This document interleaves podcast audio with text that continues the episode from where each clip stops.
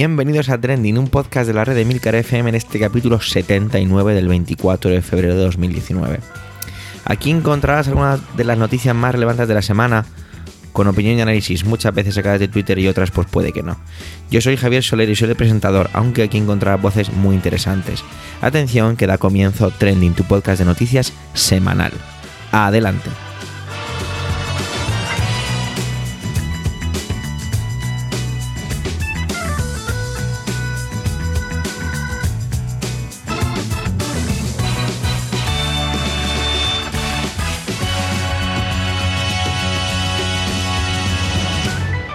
Bueno, pues febrero ya se está preparando para irse, para dejar este año 2019 y, prepararse para el año siguiente, 2020. Lo suele hacer siempre con el 23F coleando, que fuera ayer lógicamente, y con todo lo relacionado con el juicio más famoso de los últimos años, todo lo que tiene que ver con Cataluña. También con la ya campaña por las elecciones generales que se vienen a la vuelta de la esquina y para que vivamos la fiesta de la democracia y todas estas cosas estúpidas que se suelen decir. Mientras todo eso va llegando, vamos a empezar con las intervenciones. Y lo hace Antonio, que hacía ya un par de capítulos que no se pasaba por aquí. Con un tema que ha ido, que ha sido, pues evidentemente, trending plan a, lo bestia. Y es el libro del actual presidente del gobierno, Pedro Sánchez. Resistencia. Yo he leído algunos tweets de extractos del libro y las sensaciones que tengo sobre ello, la verdad es que me las guardo para mí. Adelante, Antonio.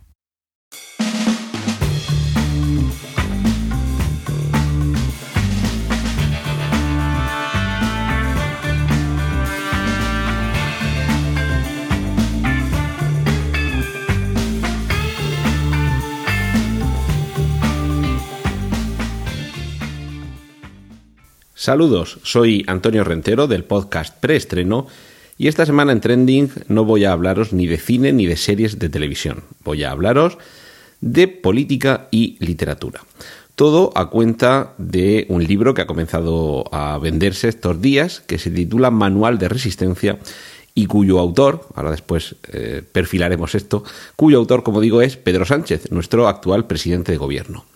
En primer lugar, me parece más que interesante contar por primera vez con un libro que su autoría se corresponde con la persona que está ocupando en estos momentos el Palacio de la Moncloa, porque hasta ahora nunca antes había sucedido esta circunstancia. Si habíamos tenido que leer algún libro en primera o en tercera persona sobre un presidente de gobierno, lo normal era tener que esperar a que pasara un tiempo eh, de su gobierno o incluso a que ya hubiera abandonado la Moncloa. También hay una circunstancia muy recomendable que hace muy interesante este libro, y es que la primera persona en la que se relata ya nos indica que estamos ante una obra que, para empezar, está autorizada, no está escrita por alguien que se ha tenido que documentar y hacer entrevistas, y, siempre es interesante que los protagonistas de la historia nos cuenten su visión y su versión de la historia en primera persona. Pero eh, sobre la autoría, esa primera sombra de sospecha que recae sobre ello, el presidente de gobierno evidentemente tiene una agenda muy completa, muy complicada, muy compleja, y parece complicado, difícil y complejo que encuentre tiempo para poder escribir un libro, por, por fácil que le sea simplemente rememorar y ordenar distintos episodios de su vida reciente. Esto, esta duda parece despejarse cuando sabemos que el, hecho de la autoría más bien sería que una serie de entrevistas con Irene perdón, tengo por aquí el, nombre, con Irene Lozano, que es la secretaria de Estado para la España Global. Por cierto, una profesional que por ese trabajo cobra 70.000 euros al año, cuando venía haciéndolo el señor Espinosa en los Monteros gratis como encargado de, de la marca España. Eh, bueno, hay también sospechas de que a lo mejor el que se le haya encargado eh, ese puesto eh, puede ser parte del pago por sus servicios como escritora de este libro, porque los beneficios de la venta del mismo van a ser donados, es lo que ha manifestado Pedro Sánchez. Pero bueno, volvemos con la cuestión de la autoría. Parece lógico y parece razonable y realmente creo que no sería nada complicado haberlo vendido así desde el principio es evidente que Pedro Sánchez no ha tenido el tiempo para escribir él de su puño y letra ese libro y me parece tan válido como cualquier otra fórmula el recurrir a lo que se ha hecho en muchas ocasiones, una serie de entrevistas y que el protagonista no sea el autor, sino que el autor sea quien esas entrevistas las transcribe, las pasa a texto, aunque luego haya una última revisión por parte del propio autor Me parece que ahí ha habido un poco una, una, torpeza en este sentido. Pero bueno, la cuestión. El libro, eh, Manual de Resistencia, alude a lo que me parece más admirable de Pedro Sánchez, y es que efectivamente su carrera política en los últimos tiempos es digna, si no de película, por lo menos de libro, aunque lo cuente él en primera persona, que todos sabemos que las autobiografías son un género que pertenece al ámbito de la ciencia ficción. Pero aunque sea así, aunque sea la versión interesada de quien cuenta en primera persona su propia vida, eh, sin más filtro que el de su ego, lo tenga más hinchado o menos, pero esa, e, el interés eh, radica en que estamos ante una persona que casi podría eh, asumir el, el, nombre de El Renacido. Casi podría ser el protagonista de esa, de esa película en la que a Leonardo DiCaprio lo abandonaba a su compañero, lo atacaba un oso, en fin, pasaba las de Caín literalmente y era capaz de superarlo todo y salir con vida e incluso alcanzar su venganza. Pero es que estamos hablando de alguien que fue expulsado de su propio partido por la propia junta directiva, digamos. Alguien que renunció a su acta de diputado, que a mí personalmente me pareció un gravísimo error porque decía, bueno, ya que te han echado y que quieres recobrar otra vez, eh, otra vez esa posición, no te vayas del todo, mantén por lo menos el altavoz de estar en el Congreso. Y aún así, con todo en contra, es más que meritorio lo que logró hacer Pedro Sánchez de contraponerse a todo. Y, lograr de nuevo eh, lo que bueno pues lo que es eh, hoy día el secretario general de su partido candidato a las primarias y además la inteligencia o la suerte o todo una mezcla de todo ello de saber plantear en el momento idóneo una moción de censura que por primera vez en la historia de la democracia española ha funcionado y ha colocado en la, en la presidencia del gobierno, en la Moncloa, a alguien cuyo partido no había ganado las elecciones y que no había llegado a un pacto electoral nada más, eh, bueno, al poco tiempo de celebrarse esas elecciones. Que todo esto te lo cuente el protagonista y que además el título me parece magnífico, Manual de Resistencia, porque es eso, efectivamente, lo que ha estado haciendo este señor desde el principio, resistir, resistir, resistir y finalmente conseguir aquello que se proponía, que además nos lo cuente en primera persona, como digo, me parece mm, históricamente y documentalmente más que, más que interesante. Pero como os decía, el libro ha sido muy polémico. ¿Y por qué? Por un lado, como digo, es harto interesante poder comprobar cómo de primera mano un protagonista de además una historia tan azarosa y, tan, tan, interesante desde el punto de vista tanto histórico como político, nos haya ido contando todas las interioridades de esa trayectoria tan complicada y, contra todo pronóstico. Pero hay mm, algunos gazapos que podemos eh, casi tomar desde el punto de vista humorístico. Hay algunas, eh, algunas píldoras de información que se dan que se nota demasiado el interés que se ha puesto en que sea una la versión que se traslade. Pero ha habido, mm, me voy a detener solamente en, en la descripción de un suceso que por lo fácilmente comprobable que es la realidad que subyace al mismo y por la, por la vocación casi mm, de, de, peliculerismo que se ha traslucido de cómo se ha narrado, hace que se pueda desmoronar gran parte de lo que se cuenta en este libro. Y es la, anécdota divertida, chusca, cotidiana del cambio de colchón. Hay un capítulo en el que el arranque de la narración nos lleva a conocer cuál fue la primera decisión como presidente de gobierno de Pedro Sánchez y tiene que ver con el cambio del colchón de la cama de la Moncloa. Explica que, claro, cómo va a dormir en el mismo colchón en el que ha estado durmiendo durante años Mariano Rajoy, y además eh, explica con el recurso a un refrán aquello de que dos que duermen en el, mismo colchón terminan siendo de la misma opinión y claro, ¿cómo, cómo iba a permitir él que vía eh, viscolástica se le transfundieran las ideas de su antagonista político? Y que esa fue su primera decisión como presidente de gobierno. Esto, que es cierto que puede tener, un, desde el punto de vista narrativo y de construcción de un personaje, acudiendo solamente a la, parte de construcción narrativa de la ficción, puede tener un, carácter muy simbólico e, e, incluso tratar de enlazar con la identificación de quien está escuchando esa historia para que sienta lo mismo que el protagonista de la misma que te la está contando, todo esto cae cuando descubrimos que el año pasado, cuando tuvo lugar la moción de censura y cuando por primera vez en nuestra historia se desalojó a un presidente de gobierno por, por esa vía y además con unos plazos muy cortos Ya entonces hubo artículos de prensa que son fácilmente comprobables y buscables por internet. ¡Ay, la hemeroteca! Eh, artículos, como digo, en los que se nos contaba cuál fue el procedimiento. Y el procedimiento obedece a un protocolo preexistente.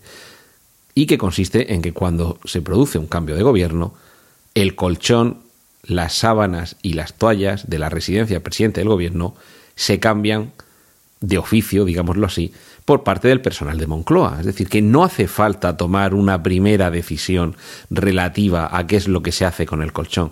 De hecho, incluso las noticias del año pasado que narraban esta circunstancia explicaban cómo Mariano Rajoy había donado su colchón, las sábanas y demás a una ONG e, e, incluso en esos artículos se nos contaba que ha habido presidentes que se han llevado a la Moncloa su propio colchón. No ha habido necesidad de que el erario público se encargue de comprar otro colchón, que bueno, es el, menor de los gastos que debemos hacer por, por tener a alguien que nos esté gobernando nuestros destinos. ¿Cómo no le vamos a comprar un colchón nuevo?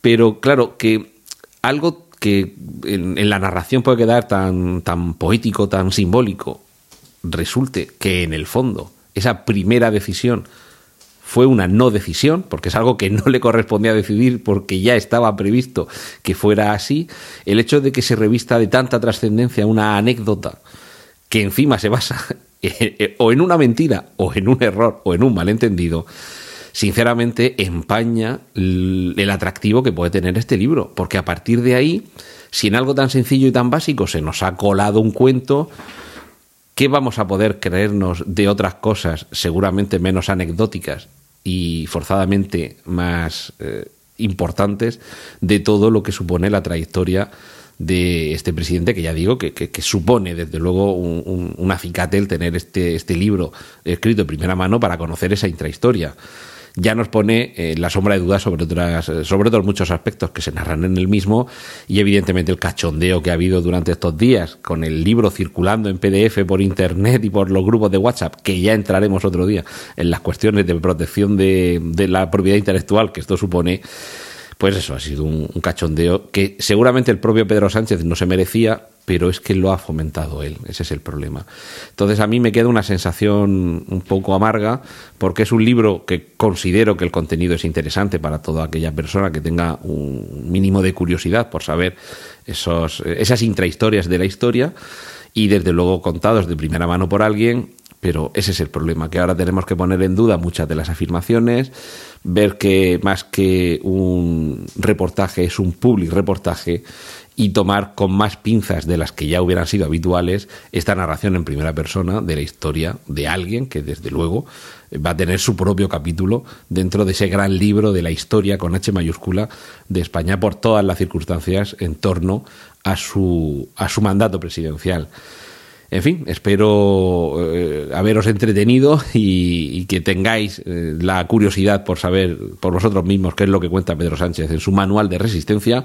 Y si queréis, os animo a que elaboréis vuestro propio manual de fatiga de los materiales, porque si de terminología arquitectónica o ingenieril va esto, todos seguro que tenemos motivos suficientes para poder escribir nuestras propias biografías. Nada más, un saludo a Antonio Rentero y os dejo que sigáis disfrutando con los contenidos de mis compañeros aquí en Trending. Manuel alza la box. No he podido evitarlo. Y nos va a ilustrar en su intervención sobre el hashtag que estuvo bastante. tuvo bastante movimiento. Eh, almohadilla apunta mi nombre box. Cuando era niño siempre veía las noticias pues los mismos partidos políticos, no me acuerdo mucho del logotipo de Izquierda Unida, de PSOE y del PP. Es curioso como ver cómo estos últimos años de repente han, han irrumpido en la escena política pues Podemos, Ciudadanos y ahora Vox. Como diría Bob Dylan, los tiempos están cambiando. Lo que no sabemos si esto es para bien o para mal. Adelante, Manuel.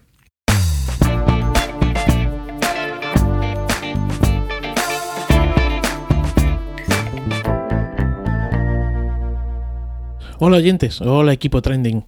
El 16 de julio de 2018, el Tribunal Constitucional dictaba sentencia sobre el contencioso que mantenía la Administración cántabra con los colegios profesionales sobre la obligatoriedad o no de los funcionarios de estar colegiados.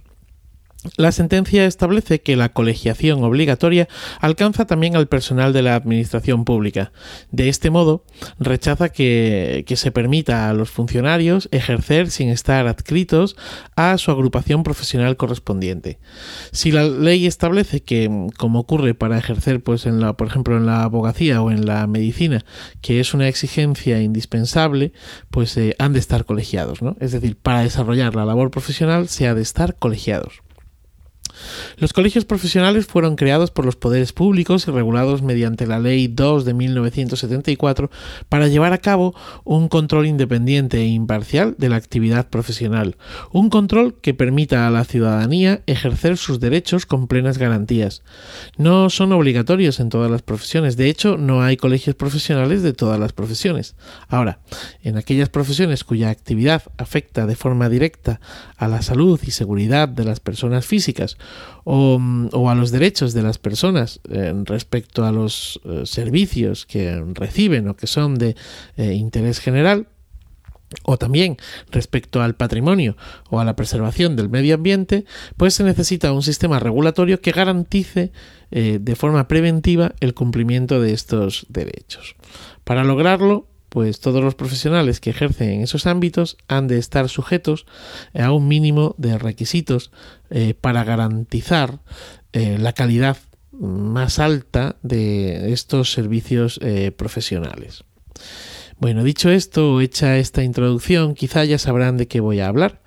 Para los que no lo hayan intuido, voy a hablar de la solicitud que ha hecho Vox en el Parlamento andaluz de toda una serie de datos relativos a los profesionales en materia de violencia de género que gestionan fondos públicos eh, en este sentido.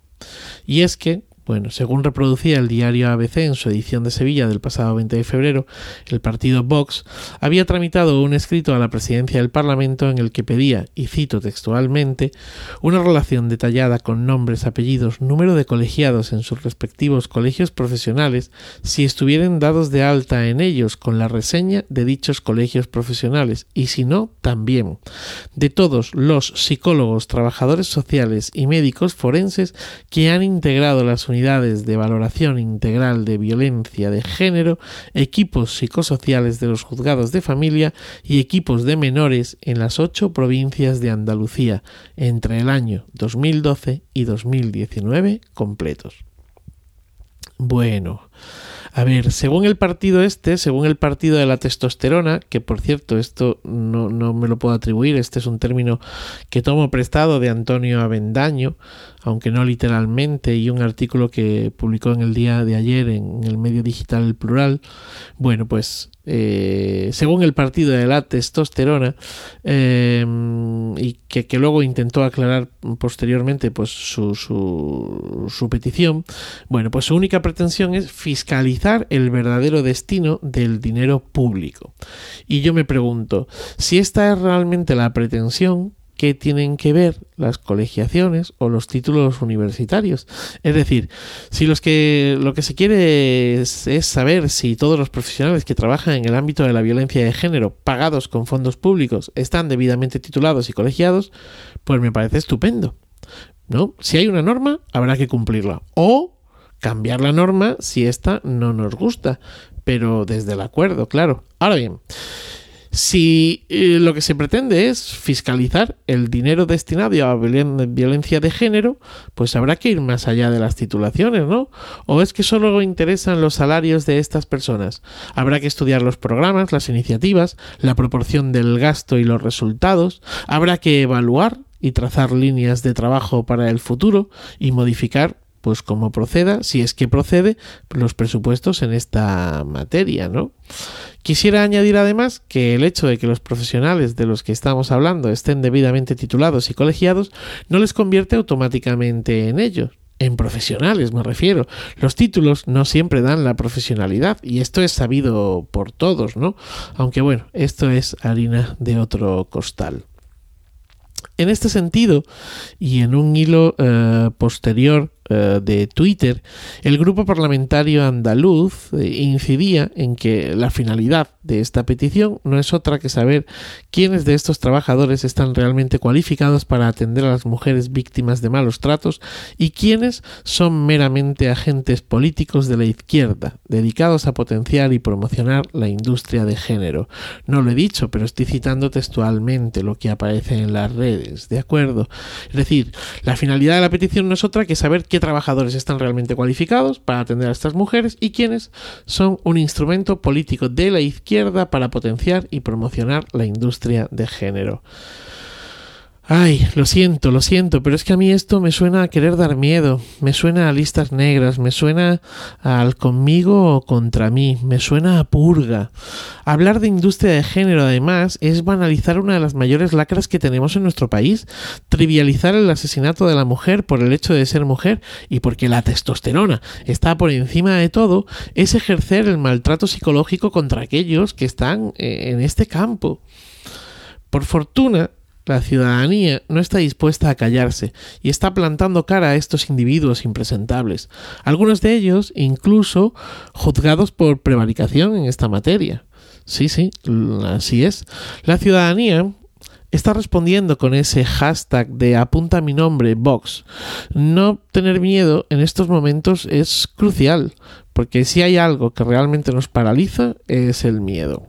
Y si no, eh, que se lo digan a las víctimas de violencia de género o de cualquier tipo de violencia. El miedo nos anula, nos silencia y da poder a la bestia. También pienso en aquellos que tras esta solicitud hayan sentido el miedo. Aquellos que hayan decidido no moverse, que no se movilicen, que no se muevan porque piensen que si no se les ve es como si no existieran y los entiendo. Y pienso en, los dos partidos eh, cómplices eh, de todo esto, ¿no? Pienso en, Ciudadanos y en el Partido eh, Popular. las declaraciones que han hecho en contra de la medida son tibias, vanas casi, pues peligran los presupuestos y el pacto de gobierno y tal vez pues no hay que molestar a la bestia. Es más, Incluso se acusa a la oposición de usar el miedo.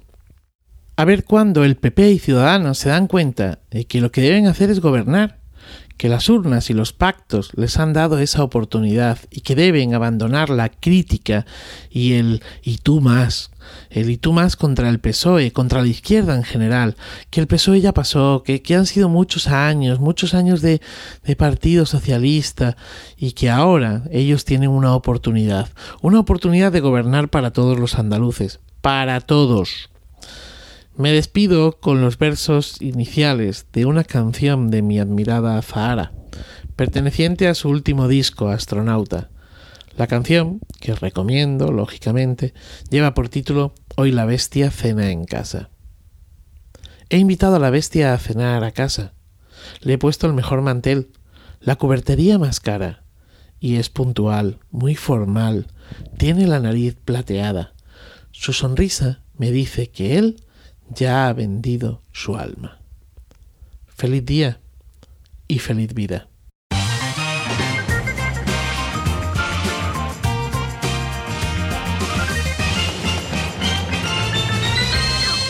Mis compañeros de trending esta semana se habían quedado aquí en España, ¿no? De hecho, como muy aparte puramente política. Estuve tentado de hacer un poco un triplete y, hablar sobre, es decir, hablar sobre política con la eh, noticia de Inés Arrimadas y que va a dejar el parlamento, bueno, que ha dejado el parlamento, el parlamento catalán para dedicarse a, por entero a las elecciones generales. Pero no, es de estas veces que quería tener una buena noticia y os aseguro que no ha sido nada fácil. De hecho, os hago un spoiler del final que no lo he conseguido. Ya habéis escuchado varias veces mi insistencia sobre esto, ¿no? Entre algo amable o incluso divertido. Como hace un par de semanas, aquello sobre aquel hombre que denunciaba a sus padres por no haberle pedido permiso para nacer. Era un poco una campaña de, de llamar la atención, pero bueno, era algo curioso. No encontraba nada y eso me estaba cabreando. De hecho, al leer el guion ahora o repasar las notas que tengo en el guion, sigo con ese cabreo grande. Me cuesta creer que no seamos capaces de traer algo a nuestros oídos, en el caso, digo a nuestros oídos en este caso por el podcast. Es más, todo aquello que encontraba iba de mal en peor. pero de mal en peor, ¿eh? Incluso tuve que dejar un rato Twitter y despejarme. Y empecé eh, ayer, si estás escuchando esto hoy domingo, sábado, cuando empecé con toda la búsqueda para traer algo para trending. Al volver dije, venga, va, pues voy a dejarlo ahí, voy a dedicarme a mirar los eh, hashtags, los trending topics. Y bueno, la verdad es que eran todos bastante cutres o que, bueno, que no me llamaban la atención y ya está. El domingo por la mañana, es decir, ya hoy, me puse a buscar, ¿no? Y tampoco. De hecho, me iba a ciertas webs que se llaman, bueno, que tienen nombres como Buenas Noticias o Cuéntame algo, Cuéntame algo bonito, cosas así, y la verdad es que no había nada. Así que dije, venga, voy a repasar el hashtag eh, almohadilla feliz domingo y a ver qué es lo que encuentro por ahí, ¿no? Pues lo primero que vi fue un perro manchado de crema y un vaso de Starbucks rezaba la foto en la que decía disfrutando del café, feliz domingo. Bueno, una foto de una Haití totalmente ruinosa en la que una persona denunciaba que como no tiene petróleo Haití, pues evidentemente nos importa un carajo. Por fin algo así un pelín menos malo, ¿vale? Y era todo aquello de, hombre, pues que estamos celebrando el día 24 de febrero el nacimiento de Rosalía de Castro, uno de los máximos exponentes de la poesía de nuestra literatura. Así que bueno, pues oye, puede ser un buen día para repasar algunas de sus obras, ¿no? Otra foto pintaba una marquesina, de una pintada, mejor dicho, perdón, una marquesina decía que una sonrisa es gratis, no lo olvides. Supongo que la sonrisa que pondrá la persona que tiene que arreglar la pintada no le hará tanta gracia. Pero bueno. GIFs sobre situaciones graciosas que te hacían hacer eso un feliz domingo. Pero es, es, es increíble, o sea, no, no hay nada, no hay nada amable. Manuel me recomendaba incluso el Zasca de la RAE con una, con una persona en Twitter acerca del lenguaje inclusivo, pero es que estoy cansado. Estoy muy cansado, estoy hastiado, totalmente de, desmontado, desarmado con, con el mundo actual. Me da una pereza impresionante tener que estar leyendo las sandeces que dicen los políticos, las tonterías que dicen, las decisiones que toman, y estoy totalmente superado por todo esto.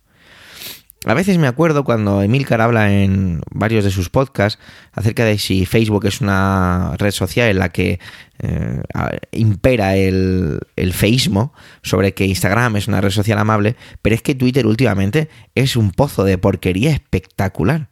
Que podríais decir, bueno, si es un pozo de porquería es porque tú lo has creado así, ya que cada uno se construye su propia línea de tiempo o timeline. Bueno, pues es posible. Lo que pasa es que yo intento seguir diferentes personas o diferentes organismos para traer luego a trending, lo que implica que esto es toda una porquería. No sé.